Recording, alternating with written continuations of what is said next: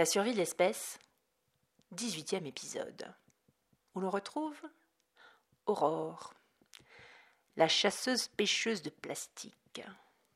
Et Aurore était persuadée que les archives du savoir humain recelaient les trésors qui pourraient l'aider à venir à bout de sa proie. Les connaissances de ses collègues chasseuses, elle n'y avait même pas compté, puisqu'elle avait été à la même école qu'elle, et qu'elle savait qu'elles ignoraient tout de ce monstre de plastique, qui ne faisait même pas partie de leur fable. Alors, ce qu'elle cherchait, il n'y avait que dans les archives qui gardaient trace de tout qu'elle pourrait peut-être en retrouver un signe. Aurore avait dans ces montagnes de vieux documents, d'enregistrements, de machines hors d'usage et hors du temps une foi inébranlable, que lui avait transmise une de ses éducatrices, qu'elle avait tendrement aimée. Une ancienne audiothécaire à la peau cireuse, au geste doux et au regard triste. Les archives étaient pour cette éducatrice et donc maintenant pour elle, les mines du savoir, les germes du futur, et elle pensait qu'il suffisait de s'y pencher avec le zèle du croyant pour y trouver quoi que l'on cherchât. Tous les savoirs, même les savoirs perdus, se trouvaient ou devaient se trouver quelque part dans le dédale de leurs étagères. Aurore y chercha deux choses. Les règles des courants maritimes et toute référence aux monstres de plastique qu'elle avait entreaperçus. Sur les règles de courant, elle avait été sûre, dès le début, de trouver autant de sources abondantes qu'elle le voudrait, puisqu'il était de notoriété publique parmi toutes les femmes et les hommes de la mer que les hommes des temps anciens avaient cultivé ce savoir dès que leur civilisation le leur avait permis, qu'ils avaient ainsi, grâce à l'étude des courants, réduit leur trajet maritime de mois entiers. Leur civilisation à elle n'en était pas encore à ce stade, L'océan avait profondément muté, si bien que les anciennes règles des courants ne suffisaient pas tout à fait, et puis, de toutes les façons, l'humanité avait assez peu de raisons de prendre le large, puisque toutes les terres habitées se touchaient. Mais Aurore, elle, avait une bonne raison de s'y intéresser. Son gros poisson, parce qu'elle en était sûre. Il allait avec le courant. Les bandes plastiques les suivaient. Tous les chasseurs-pêcheurs le savaient. Pourtant, jusqu'ici, personne n'avait cherché à suivre ou comprendre les courants, puisque le plastique et les bandes plastiques étaient partout et qu'il importait peu. Que le plastique attrapé suive tel ou tel courant, c'était égal.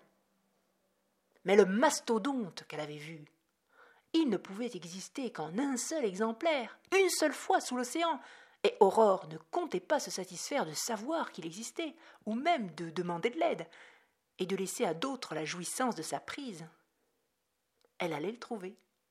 Elle allait le débusquer. Et le temps ne comptait plus. Elle pourrait y passer sa vie entière. Ce n'était pas un souci. Le colosse valait tous les sacrifices. Alors, sans relâche ni fatigue, sans ennui ni lassitude, avec l'aide et la complicité des audiothécaires de l'Institut du plastique, elle déroula l'une après l'autre les cartes arides, illisibles, parfois à demi imaginaires, jusqu'à presque comprendre leurs symboles et déchiffrer les mystères de leurs écritures kabbalistiques. Bien sûr, ces vieilleries ne pouvaient pas lui apporter à elle seule les clés de son énigme, car le monde avait changé, et l'océan avec lui.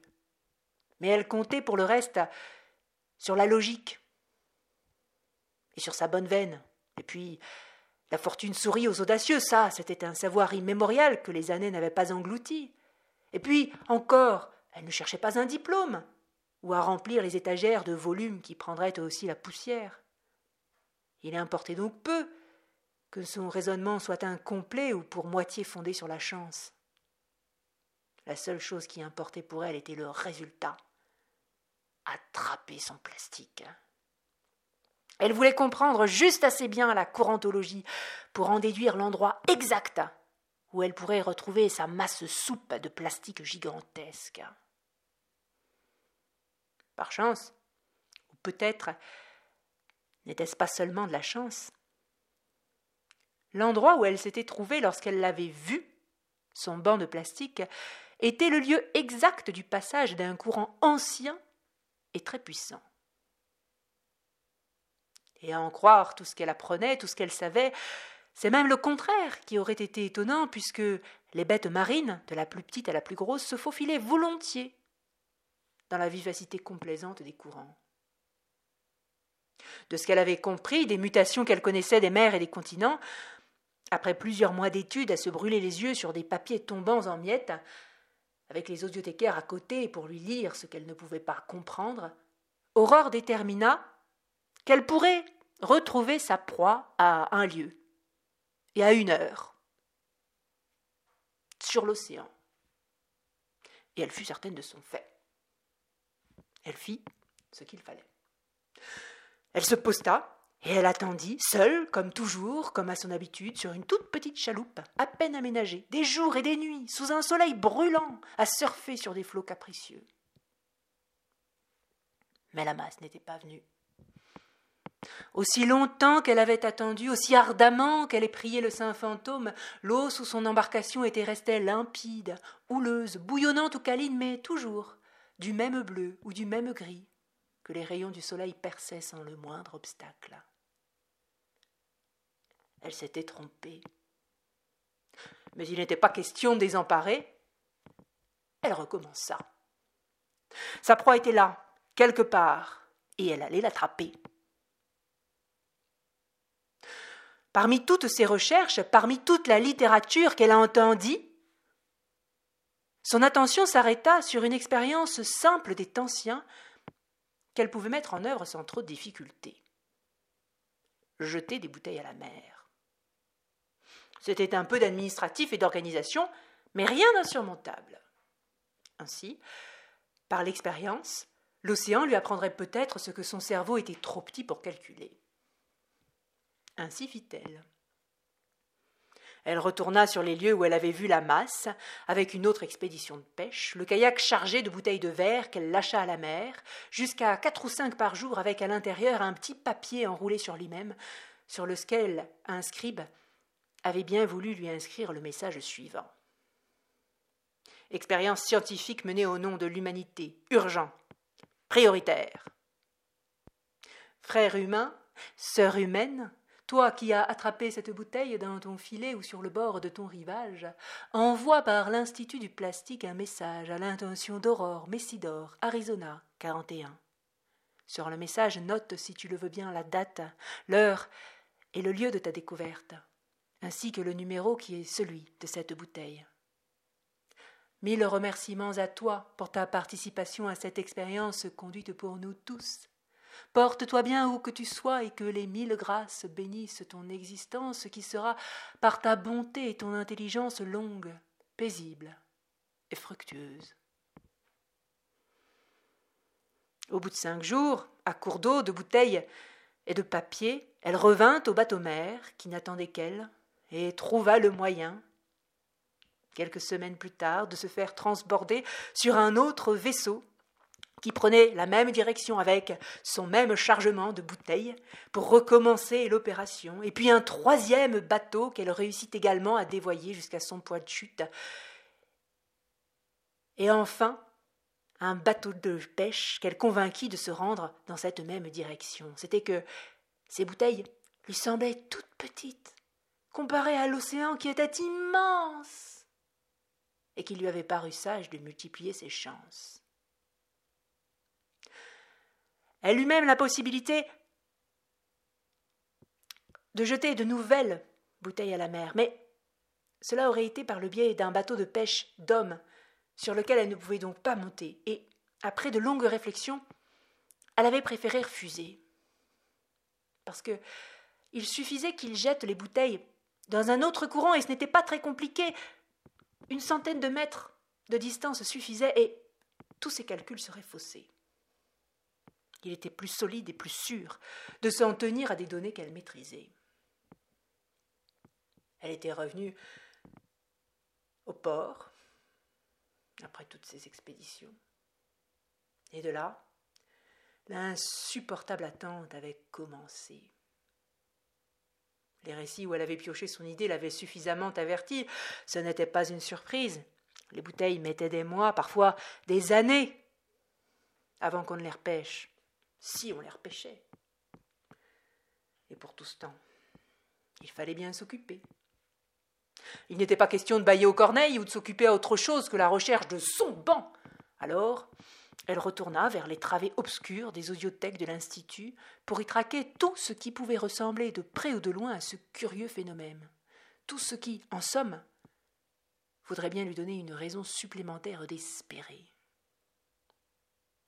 Et à force de persévérance, dans l'angoisse latente de ces journées sans message, sans réponse, Aurore trouva cette raison, bien cachée, dans les entrailles les plus rayées des archives de l'ancien monde, au milieu des CD aux voix grippées et des photos aux couleurs passées.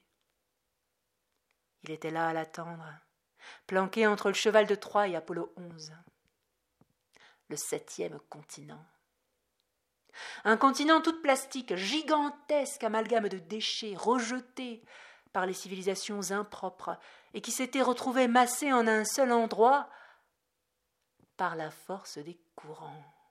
Oh, elle avait bondi, ainsi elle avait vu juste et doublement juste, et ses découvertes suivantes la confirmèrent plus encore dans sa conviction. Elle était là, fébrile, coincée dans le coin le plus inconfortable de l'audiothèque de l'Institut, un vieux réduit où la poussière tenait lieu de lumière, où les machines ne s'allumaient que difficilement, avec suspense, en maintenant les chercheurs en haleine, avec leurs grincements, leurs grésillements, leurs crachotements, et les flashs râlants de leurs diodes électriques luminescente.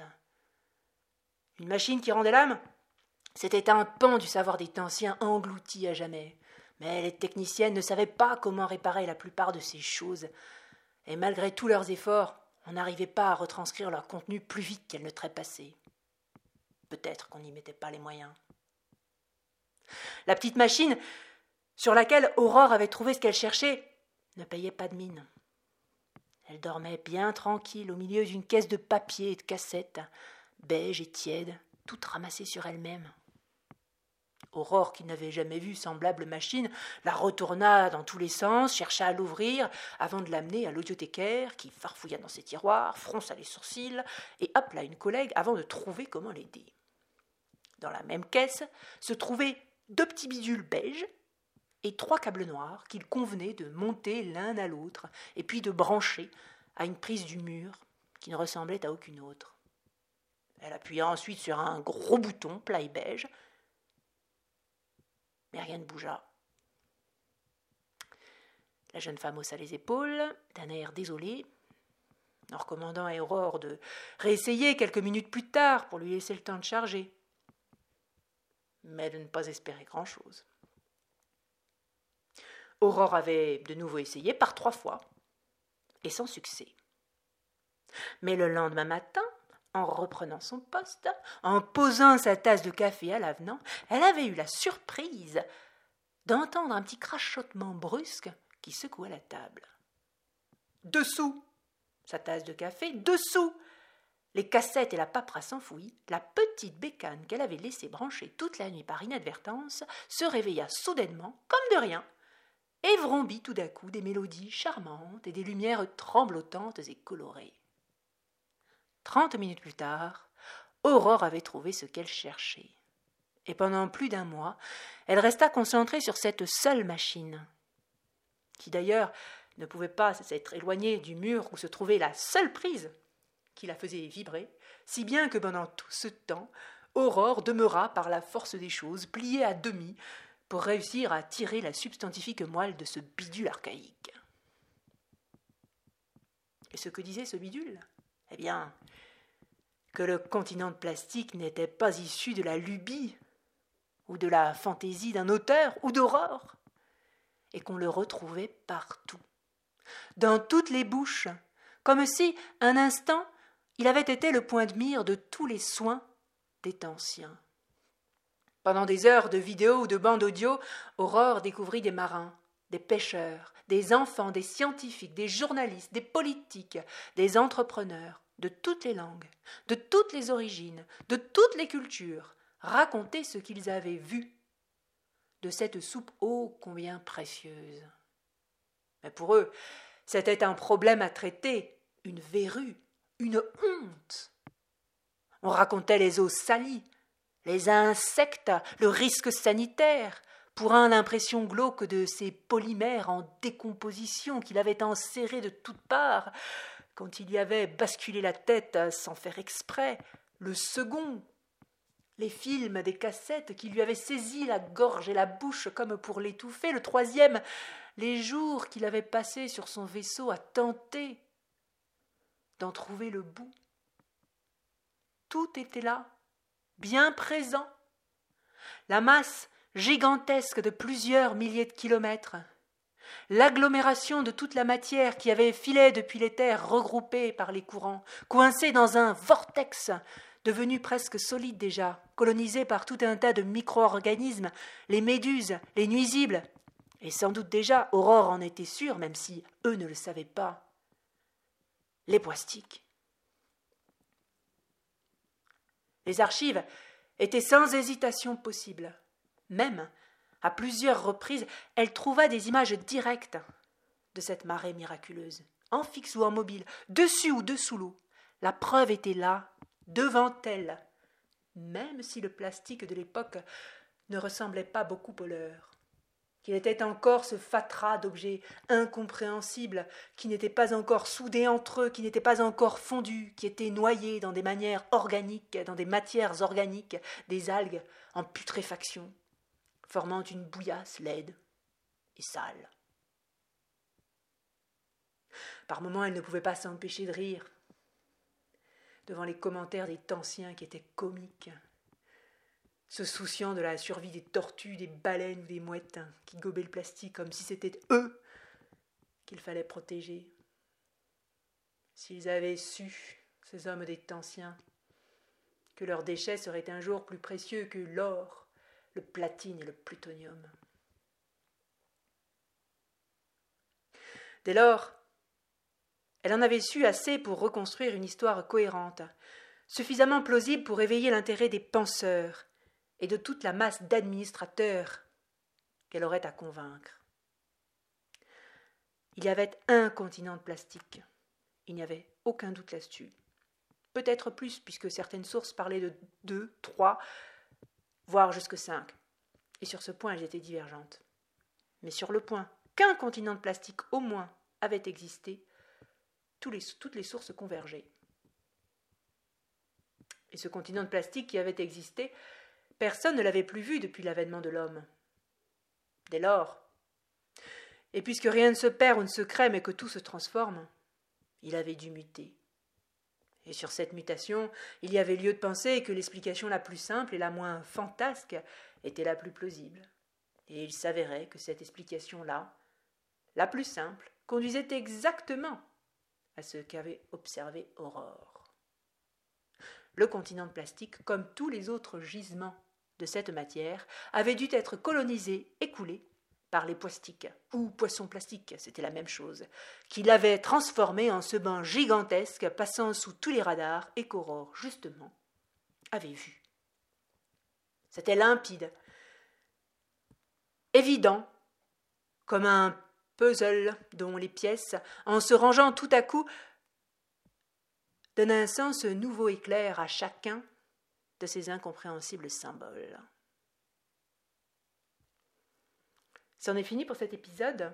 Je vous remercie de m'avoir écouté.